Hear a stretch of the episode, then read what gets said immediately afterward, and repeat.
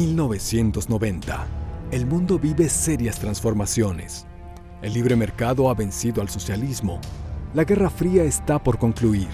Tras la caída del muro de Berlín, los alemanes firman el Tratado de Unificación, fortaleciéndose la República Federal Alemana. El Politburó no puede evitar la desbandada de sus repúblicas. La desintegración de la URSS ha comenzado. En Sudáfrica, luego de 27 años de prisión, Nelson Mandela es liberado.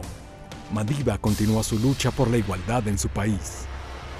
En América, Pinochet abandona la moneda. La dictadura ha llegado a su fin.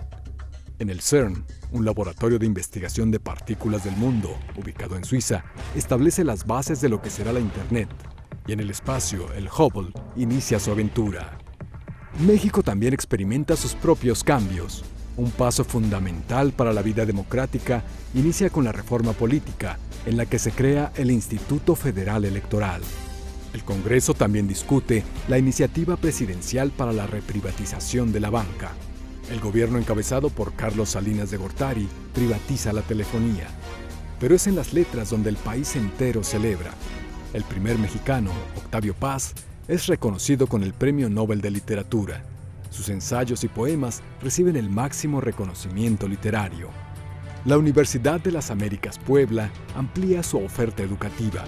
Bajo la dirección del rector Enrique Cárdenas, la universidad alienta el desarrollo de la enseñanza en el área de las ciencias exactas y naturales. La construcción de modernas instalaciones permite la creación del Departamento de Química y Biología, así como la apertura de las licenciaturas en Biología, Química y Químico-Farmacobiología. La esencia liberal de la institución da origen a la licenciatura en Historia del Arte.